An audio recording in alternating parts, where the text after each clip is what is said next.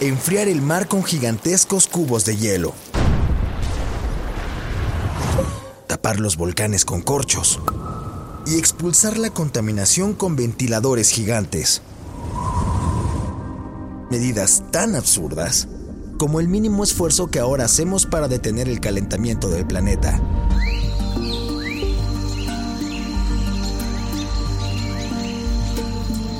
La Tierra está a dos grados de una catástrofe, y saberlo es el primer paso para evitarlo. Plan de escape. Por Ibero 90.9.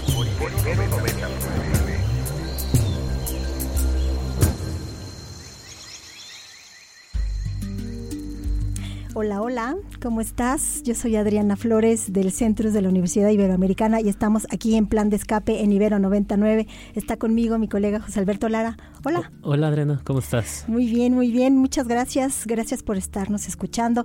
Estamos aquí en la radio de la Universidad Iberoamericana y quisiéramos invitarte a que nos eches un WhatsApp, una llamadita, un mensajito aquí a la cabina 55 529 25 99. ¿Y en dónde estamos? ¿En qué programa estamos? En Plan de Escape, un programa que está orientado a la sustentabilidad. Estamos buscando estas reflexiones, estas charlas, estos temas que como ciudadanos y ciudadanas eh, pues nos interesan mucho, em, porque mucho de eso tiene que ver con la forma como vivimos en el día a día. ¿De qué se trata Plan de Escape? Halp, platícanos otro poquito hasta donde me quedé, plan de escape no es un plan de abandono. No ha cambiado, ¿eh? No ha cambiado, qué bueno. Eh, no, es, no es dejar este planeta para irnos a destruir otro. Más bien nos referimos a pequeñas y grandes acciones para escapar de la crisis climática que está viviendo este mundo. Es imaginar otras formas de convivir. Y como tú dices, también se trata, plan de escape, de dar cosas sobre sustentabilidad para gente con prisa. Exactamente, para gente con prisa en la Ciudad de México sobre todo. Escríbenos a, la cabina y también búscanos en las redes sociales arroba ibero99. Estamos en casi todas las redes sociales y en eh, varias de las plataformas de reproducción. Ahí podrás encontrar los programas anteriores que tratan también estos temas de sustentabilidad. ¿Quieres escuchar algo? ¿Quieres participar de alguna manera en el programa? Propon un tema, propon eh, o, o cuéntanos alguna de las noticias que te haya impactado sobre estos temas. El día de hoy el tema es hagamos las paces con el agua, haciendo las paces con el agua. ¿Por qué? Porque definitivamente ahorita una buena parte de las noticias están alrededor de este tema. Nos están alertando eh, los niveles alarmantemente bajos de las fuentes de suministro. Y ahorita vamos a seguir platicando un poquito más. Pero el asunto de hacer las paces con el agua también nos remite a la historia de la ciudad. O sea, desde hace mucho tiempo, prácticamente desde la colonia eh, española, eh, ha habido una necesidad de estar haciendo equilibrios hídricos porque en esta ciudad pues abundaban los ríos y los lagos y los humedales. Entonces hay mucho que platicar de esto, Jalp. Sí, yo tengo una duda, siempre me ha saltado una duda. Eh, las ciudades pues obviamente se han formado alrededor de ríos, de cuerpos de agua, pues porque la necesitamos. ¿Por qué en otros países los ríos están abiertos y por qué aquí los tenemos entubados? Bueno, yo, entiendo que en, en París es, hasta hace algunos siglos, hace poco pues, relativamente poco, pasaba un poco lo mismo que aquí, ¿no? Estaban entubados y llenos de agua con popó. Sí. Pero en algún momento decidieron sanear sus ríos y abrirlos, ¿no? Sí, sí, estoy en lo correcto. Sí, sí, sí. No sé si, si el Sena completamente lo hayan entubado, pero al menos sí estaba lleno de, de desagües y de desechos. Aunque estaba escuchando, no sé si viste que en las próximas Olimpiadas hay un tema ahí con, con este, donde van a, nadar, ¿no? Los atletas. Sí, sí. Pero creo que ya está solucionado, ¿no? No sé si tú... No tengo claro. Lo que sí tengo claro es que hay mucha inversión ahorita en, de, de parte como del gobierno de la ciudad, de la ciudad parisina eh, ellos están haciendo mucho para el saneamiento del río, entonces no es un río que huela mal ni que tenga como estos blooms de algas, ¿no? Que de repente ves el agua verde burbujeante y dices, yo no me voy a meter ahí este, a nadar. Este, no, no, les va a salir un tercer ojo de aletas. ¿eh? Una cosa así, no sé. Pero en las casas el agua de suministro sí es muy buena. Pero, creo que dice el clavo. ¿Por qué no pasa en México? pues porque cuesta mucho, ¿no?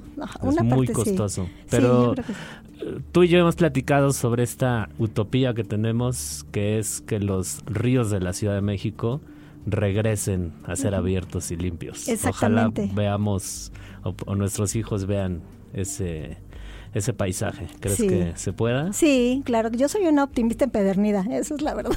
Muy bien. Pero, bueno, regresando al punto. Sí. Pues sí, todo lo que leemos es no hay agua. Yo ya había comentado en el programa anterior que en mi caso, en mi casa, eh, ya hay cortes de agua. El edificio vecino ya tiene una pipa de agua en la madrugada que está echando agua. Entonces, pues digo, obviamente, pues como ya lo estoy viendo tan cerca, pues me preocupa, pero tú que eres la experta en agua, si está en el peor momento o no, si debemos preocuparnos, ¿qué, qué pasa? pues casi cada año escuchamos que ahora son los niveles más bajos o ahora hace mucho más calor que antes, si este es el año más caliente, es el año más seco. Eh, sí estamos viendo como un recrudecimiento de estas tendencias, pero eh, como comentábamos hace rato con el buen Aldebarán, estos niveles tan bajos que había y que, registran ahorita, por ejemplo, el sistema Kutsamala, eh, los estábamos viendo, pero hasta mayo. ¿No? Cuando es la época verdaderamente de secas, abril o mayo, ya que en junio empieza a caer las primeras lluvias y en julio ya se establecen o, agosto la, época de lluvias. Entonces sí esperábamos estos niveles, pero no es no ahorita en el año. Pero entonces en secas que ya Exactamente, cierto, es el 30% va a estar como el 10, o sea, no no no sé, esperemos que no. Pero pues sí tiene mucho que ver no solamente con la precipitación, sino si estamos en realidad ayudando a que los cerros funcionen como tinacos. O sea, si, si, está, si sigue habiendo deforestación, no va a haber manera de, llenar el sistema Cutzamala, ni el bosque de agua, ni ninguno de los pozos de la ciudad.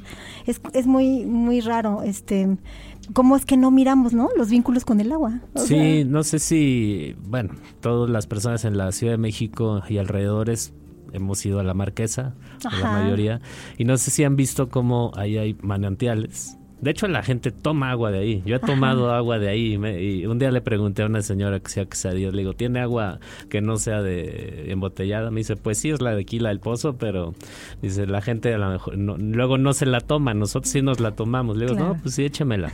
Y este, pues está bien buena. Pues están haciendo de ahí. Digo, no sé, espero que no haya tenido metales pesados o algo que. No te ha salido un tercer ojo. Pues hasta la fecha no, pero está muy buena. Pero bueno, el punto es que de ahí nace el agua. En realidad ¿De dónde nace el agua? Pues de los cerros cuando llueve. Es como la pregunta de dónde viene la leche, ¿no? El, niño que no, que piensa pues de la tienda, ¿no?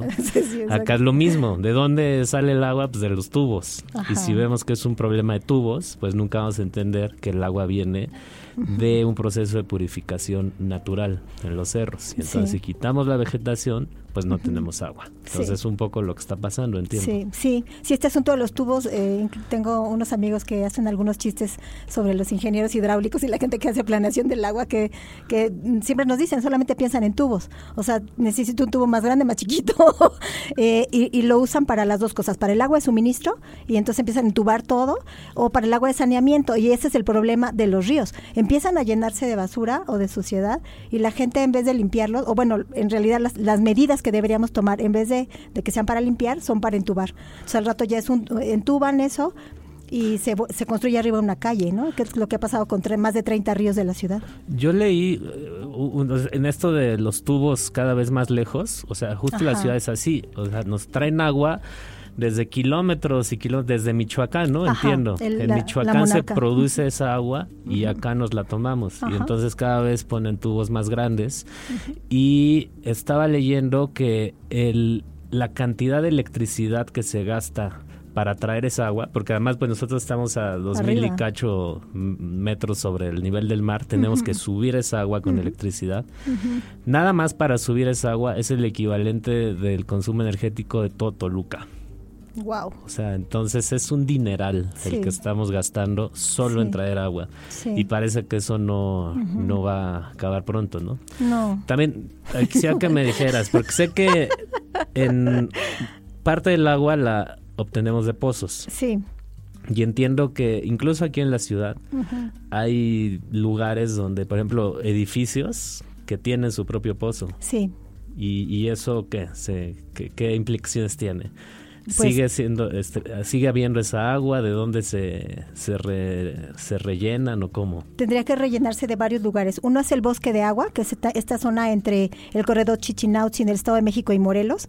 De ahí se rellena una parte de esos pozos eh, y tiene implicaciones. Es como si metiéramos todos muchos popotes a la misma malteada, ¿no? O sea, estamos todos tomando agu- eh, esa agua y, y extrayéndola de esos pozos, pero estamos bajando la disponibilidad entre todos. Y eso tiene implicaciones, perdón, no solamente sobre la cantidad de agua que podemos seguir extrayendo, sino sobre el mismo, eh, la subsidencia del suelo. Por o sea, el hundimiento eh, está llegando, estamos sacando parte de lo que mantiene el equilibrio como físico de la ciudad y estamos llegando a quitarle agua a una, a una capa de arcillas que necesita el agua para estar como, se llaman arci- arcillas expansivas y entonces cuando se secan se resquebrajan y empieza esta subsidencia. Y claro, eh, se pueden hacer pozos cada vez más profundos, pero, pero seguimos Sí. sacando y seguimos alterando el equilibrio y la estabilidad de los sus- del, del subsuelo. No en toda la ciudad, porque tampoco es parejo el suelo de la ciudad. Hay zonas que tienen un basamento más firme, este, y entonces no tienen estos problemas, pero la zona centro, muy claramente, esa región como el Cuauhtémoc, pues sí está en una zona de arcillas expansivas. ¿no? Nos estamos hundiendo. Y entonces los microsismos tienen que ver con esto, o ¿no? no. Yo el otro día les pregunté a ustedes, mis colegas, y quedé más confundido, creo que después de que les pregunté. Porque algunos dicen van a ser un volcán, otros dicen es el hundimiento, otros no sé. ¿Tú tienes algún Bueno, danos dato oportunidad sobre de, eso? de lanzar hipótesis, danos chance. No, queremos datos, queremos certezas. Bueno, entonces necesitamos que nos apruebes un proyecto de investigación para saber. No, eh, la verdad es que quisiera averiguar un poco más, no tengo claro bien cómo está este asunto de los microsismos. Puedes- Déjame mirar. Puede ser, ¿no? Pero una de las hipótesis es que puede ser justamente la extracción de, de agua del subsuelo lo que está generando estos microsismos. Pero bueno, lo dejamos para otro, Para otra ocasión. otro programa. Sí. ¿Quieres que vayamos? Tenemos una Eh, pequeña... Antes que eso, Ah, no sí, sí, quisiera sí. tocar un punto que estaba Va. hablando en la mañana con justo dos de nuestros colegas. Eh, la ley de aguas nacionales. Entiendo que su en su última versión se permite un mercado de agua. ¿Y qué implica esto? Que agricultores pueden vender su concesión de agua a industriales. ¿Y cuál es la implicación de esto? Los agricultores tienen una concesión que significa tú te puedes consumir 100 litros, por decir algo. Esos 100 litros no te los voy a cobrar porque son tu concesión. Pero si yo se lo vendo a un industrial, o sea, eso solo aplica, digamos, esa concesión es para agricultura, como diciendo, bueno, como tú te dedicas a agricultura, pues te, te voy a cuidar dándote esa agua. Pero si ya te permito venderla, pues entonces se la puedes vender a un industrial. Y ese industrial pues solo va a pagar pagarle al agricultor el costo de la concesión y Y ya el no va a excedente. pagar por lo demás. Lo- l- si tú tienes una concesión de 100 litros, los, esos 100 litros no te los cobran. Ajá. Pero si, si el 101, ese uno, Ese ya sí te lo cobran. Ajá, Ajá. pero mi punto es si, si un industrial compró esa agua, Ajá, pues empieza a haber industria que no paga esa agua. exactamente. Y entonces tenemos un problema. Tenemos un estímulo como perverso, ¿no? Estos subsidios como perversos. Sí. Y yo creo que ahí hay que tener mucho cuidado. O sea, tú sí puedes eh, escoger, también Aldebarán puede escoger si compra un diamante, pero no podemos escoger si tomamos agua o no. Entonces no puede entrar al mercado nada más así un derecho humano. Sí, estoy de acuerdo con eso, pero la pregunta entonces es, ¿esas concesiones si están bien calculadas? Pero bueno, creo que nos estamos metiendo Sí. a un tema bastante profundo que no vamos a resolver en tres minutos. Pero bueno, yo, yo sí, yo Sí, sí, sí, sí. creería, a ver, si es un derecho de yo necesito agua para sobrevivir, Ajá. denme la cantidad mínima que necesito gratis. Ajá. Lo demás, Claro. cóbrenmelo. Claro. Pero mi apreciación es que no están bien calculados esos límites, sobre todo en la agricultura. O sea, como persona, pues está bien, o sea, dame esos primeros litros gratis y después cóbramelos. Pero creo que ese mismo argumento que estás diciendo medio se ha pervertido, o sea, ¿por qué en la agricultura sí? O, o- o no sé, yo, Claro. yo más bien digo, sí se debería cobrar cada Sí. metro cúbico en la agricultura. Claro, y en la industria y en los otros usos. Y ent- ahí entramos a una discusión. Si tenemos un litro de agua, ¿cuál es la prioridad? Pues la que alguien la tome, ¿no? Y luego, eh, pues agua para preparar alimentos y para el aseo personal, y después para producir comida, y después mira, miramos los demás usos, pero sí hay como prioridades ahí, ¿no? Entonces ahí es donde tenemos que tener una tarifa de precios mucho más pues clara y, que nos permita mantener nuestras fuentes de suministro. Ideas para nuestra próxima o próximo presidente. sí. Muy bien. Pues. Auxilio. ya estamos en épocas electorales y estamos apanicados. Bueno, muy bien. ¿Quieres que vayamos a la cápsula informativa ahora sí? Sí, adelante. Hagamos las paces con el agua. Ante las necesidades de suministro y saneamiento, en la Ciudad de México se han hecho diversas obras para abastecernos de agua limpia y hacer un buen manejo de las aguas grises y negras. Algunos cambios hídricos de la ciudad los hemos visto cuando se entubaron y conducieron las aguas negras hacia las plantas tratadoras que luego van a sitios como Xochimilco y la región de Río Pánuco. Además, muchos que antes eran ríos vivos que atravesaban la ciudad se fueron convirtiendo en vertederos de desechos, por lo que hubo la necesidad de entubarlos. Entonces, ¿estaremos peleando con los ríos? ¿Habrá otra manera de equilibrar el agua para las personas y la que necesita la naturaleza? Y respecto al agua limpia, ¿Sabes de dónde llega tu casa?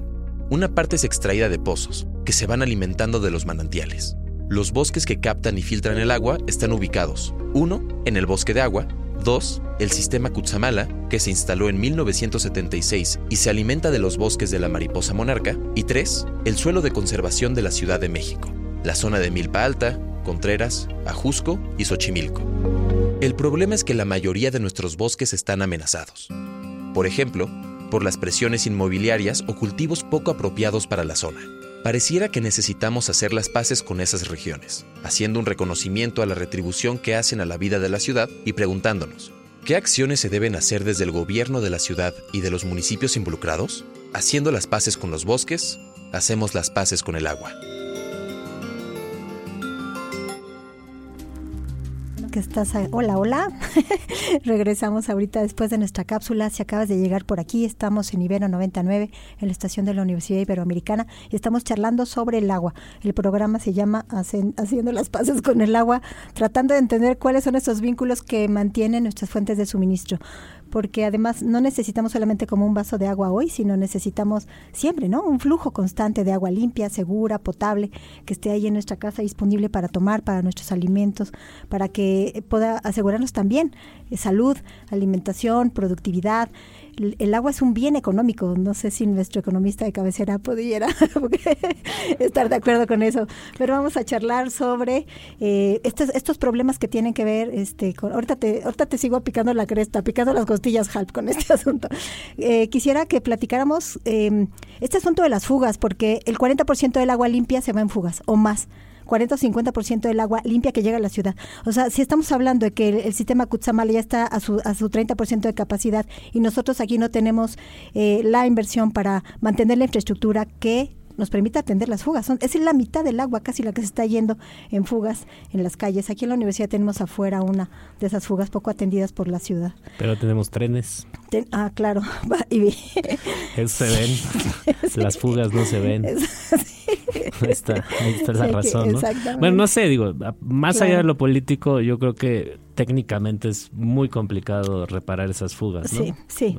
porque pues es tuberías que están eh, pues enterradas, y metros y metros entonces y supongo que están encima de edificios incluso no sé no, no estoy seguro.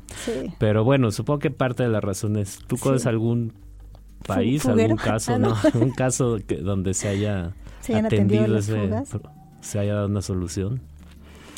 Híjole, tendríamos que buscar, pero eh, sí hay eh, la gente de diferentes gobiernos que atiende esta demanda urbana, sí planea o sea, ¿de dónde van a ser? Ese es parte de nuestro problema. ¿Cuál es la planeación de las siguientes fuentes de agua? Y lo que tuvimos el año pasado es que la señora Claudia Sheinbaum, aunque antes de que fuera candidata a la presidencia, era gobernadora de la Ciudad de México y fue a negociar más agua con los estados de México y Michoacán en vez de atender las fugas. O sea, es así como un poco raro. Y también la presión inmobiliaria sobre, sobre la ciudad es muy fuerte. Esos 15 proyectos inmobiliarios de los que nos habla este periódico, este periódico, este eh, digital que se llama la Capital Ciudad de México. Hablan de 18 proyectos inmobiliarios ya aprobados, donde fue fast track, ¿no? O sea, fue así, ya, ya tienen casi, casi aprobado el, impacto ambiental. O sea, es, es muy impactante que no haya visión de conservación de las fuentes que nos están dando agua, ni siquiera las internas, que es nuestro suelo de conservación. Ah, ahí tengo mis dudas, o sea, no dudo que eh, el impacto de estos megaproyectos que tenga un impacto en agua, pero, o sea, no es tan, para mí no es tan directa la relación, porque pues adentro de la ciudad hay un flujo de personas que trabajan en, los alrededores, ¿no? O sea, un gran volumen de personas en la zona metropolitana viven en los alrededores, no tanto en el centro, porque pues es caro y, mm, todo eso. Entonces aquí la pregunta que me surge es estos megaproyectos, si van a implicar una mayor densidad poblacional adentro. Sí, sí, bueno, probablemente pues si hay mayor demanda de agua pero a lo mejor no. Entonces, bueno, yo ya no, defiendo el proyecto, pero dejo la duda razonable sobre cuál es el impacto. Pero entonces, ah, entonces que nos contesten. Si tú, eh, amiga, amigue, amigo, nos estás escuchando, mándanos un mensajito. ¿Tú crees que está el incremento en megaproyectos eh, de vivienda, principalmente de torres de vivienda, hay muchísimos departamentos, cómo crees que se relaciona con la demanda de agua? ¿Es una demanda directa? ¿Es una relación directa, perdón? ¿Es un, ¿cómo, ¿Cómo es que, qué otros factores tendrían que considerar como para tener una respuesta. Te doy el teléfono en cabina 55 529 2599. Charla con nosotros este tema. Platícanos, Halp. Si te parece, vamos a nuestra gustada sección Bola de Cristal. Dale, dale. Bola de, cristal. Bueno, esta sección, para quien nos está sintonizando, eh, se trata de hacer predicciones, ya sea basadas en algo o meras elucubraciones mentales sobre lo que va a pasar con este tema. Entonces, mi predicción, dado lo que nos dijiste el sistema Gutsamala, es que pues va a ser Mad Max, la, la película esta donde se desarrolla en un desierto con vehículos este armados y lanzallamas peleando. ¿En cuánto tiempo? ¿En cuánto tiempo llevarán? ¿Unos 10 años? ¿20 años? Sí, le gustó el 20. Entonces, bueno, a ver, este, Radio Escucha, ¿en cuánto tiempo cree que lleguemos a, la era Mad Max?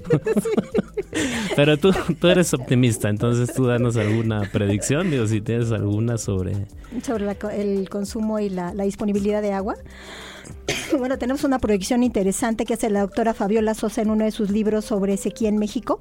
Eh, fíjense que en 1950 teníamos 18 mil metros cúbicos de agua por habitante y ahorita en, en, 2000, en 2020 tenemos 4 mil y para el 2030 van a ser 3.700. Entonces sí, sí, está bajando a una razón de casi 10% cada década, casi un, un 1% al año eh, la disponibilidad de agua por habitante. Entonces eso quiere decir que o los patrones de consumo o la planeación territorial o eh, las formas en las que tenemos de, de, tener eh, agua limpia, segura, potable en nuestras casas y para nuestras actividades sociales y productivas, pues tendríamos que cambiarlas. Yo creo que algunas de estas tecnologías como las captación, la captación de agua de lluvias, los jardines de lluvia para infiltrar agua en las mismas ciudades. O sea, hay una serie de patrones que podrían ayudar y aunque sea un litro por metro cuadrado, eh, eso es, eso es un milímetro de lluvia, de, agua de lluvia. O sea, aunque sea poquito, pero si es como un comportamiento hormiga a lo largo de toda la ciudad, podríamos ir resolviendo y solventando esta necesidad.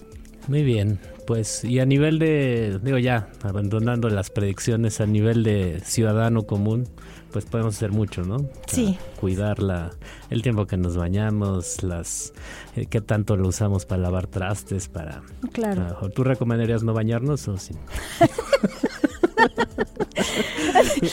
Creo que nos estamos metiendo en un problema. Ese asunto de la Ibero recomienda que no se bañe está un poco extraño. Pero sí, estoy de acuerdo. Ya creo que sí hay que tener hábitos de ahorro de agua. Y yo no quisiera llamar al desperdicio, pero, pero no me parece coherente que estemos tratando de ahorrar agua en las casas y que la planeación del territorio de la ciudad no vaya en el mismo sentido. que no haya atención de, de, de, fugas, de fugas, que no haya, por ejemplo, planeación territorial, ¿no? O sea, aquí de plano no construyas, ¿no? O sea, deja que los bosques pues funcionen, ¿no? No, y el tema de uso agrícola. O sea, el 70-80% del agua se usa en agricultura. en, agua mal conducida, en poca, poca ineficiencia en las técnicas de riego, etc. Pero bueno, pues ahí vamos a dejarlo para el otro programa. Sí, por favor. Si quieres, este... A las noticias desde el Antropoceno, ¿va? Muy bien, pues ya se nos fue el tiempo, entonces solo voy a dejar una una noticia y como ya nos deprimimos bastante, ya no voy a seguir deprimiendo a las personas, eh, voy a cerrar con una nota pues alegre, digamos. Eh, se descubrió, bueno, no se descubrió, más bien, hay, hay evidencia de que la recuperación de nutrias en Estados Unidos. Oh, tiene unos efectos buenísimos en los manglares, en los ecosistemas, porque al tener una especie tope, digo tú lo vas a explicar mejor que yo al ser bióloga, mm. al tener una especie tope se desencadenan un montón de, de procesos ecológicos que le hacen bien al ecosistema. Entonces, pues, digo, los, las nutrias son una especie carismática, que pues hay un montón de memes ahí en las redes. Pero bueno, es la noticia que restaurar estas poblaciones es muy bueno para los ecosistemas. Claro, o sea, si están estas poblaciones saludables, quiere decir que una buena parte de la cadena trófica está saludable. Entonces tenemos ríos sanos y como ya dijimos, los ríos no son tubos de agua, no son drenajes, son ecosistemas. Y si está sano nuestro río y tenemos también nosotros calidad de, vida, ¿no? Entonces yo creo que sí es una buena noticia. Las, las notas alegres del antropoceno le vamos a poner ahora. Muy bien. Échanos otra noticia, Halp. Tenemos un minuto más para noticia. Pues es que todas tienen que ver con sequía. Pues bueno, a ver, mueren 90 mil mojarras en Veracruz por contaminación. Sí, está la, la, muerte de estos peces, pues obviamente tiene eh, impactos económicos para pescadores. No se sabe exactamente cuál es la razón, pero bueno, pues es son pura depresión con estas noticias. yo iba, yo quería cerrar con la de las nutrias, pero no me dejaste. Entonces, bueno, los ecólogos mexicanos Gerardo Ceballos y Rodolfo Dirzo eh, ganaron el premio Fronteras del Conocimiento por cuantificar la magnitud de la sexta extinción de especies. Solo me gustaría que tú nos dijeras qué es qué es esto de la sexta gran extinción? Pues estamos escuchando el, eh, los problemas ambientales como esta crisis mundial que tenemos con el clima, pero también tenemos una crisis mundial de biodiversidad. Estamos perdiendo una biodiversidad que son las especies polinizadoras, las especies que nos ayudan a la fertilidad del suelo, las especies que nos ayudan a, la transformación de la basura en, nuevamente en materiales orgánicos útiles para la, para la vida. Eso lo estamos perdiendo a una tasa que, sin precedentes. Entonces tenemos una crisis del clima y una crisis de biodiversidad que tenemos que atender. Eh, y no, no quisiéramos dejar como toda la tristeza. alegres. no, no, no, no. Bueno, encontremos ahí un motor, ¿no? De trabajo. Claro. Pues bueno, y para quien se pregunta de qué sirven estos grandes animales, eh, ¿De qué sirven estos grandes animales? Sí sirven a los ecosistemas. Claro, sirven muchísimo. Ok, bueno. pues muchísimas gracias, Halp. Muchas gracias. Si estás escuchándonos, escríbenos aquí a la cabina, métete a nuestras redes sociales, tenemos mucha información. Métete a ver toda la parrilla de Ibero 99 que está súper divertida y es muy buena música, como sabes. Muchas gracias por estar con nosotros. Gracias, Halp. Hasta luego. Aldebarán, muchas gracias. Seguro, seguro te vas a divertir mucho más en nuestros siguientes programas. gracias, Alde, gracias a la producción y te esperamos aquí en Ibero 99. Nos vemos el siguiente jueves. Enfriar el mar con gigantescos cubos de hielo. Tapar los volcanes con corchos. Y expulsar la contaminación con ventiladores gigantes medidas tan absurdas como el mínimo esfuerzo que ahora hacemos para detener el calentamiento del planeta.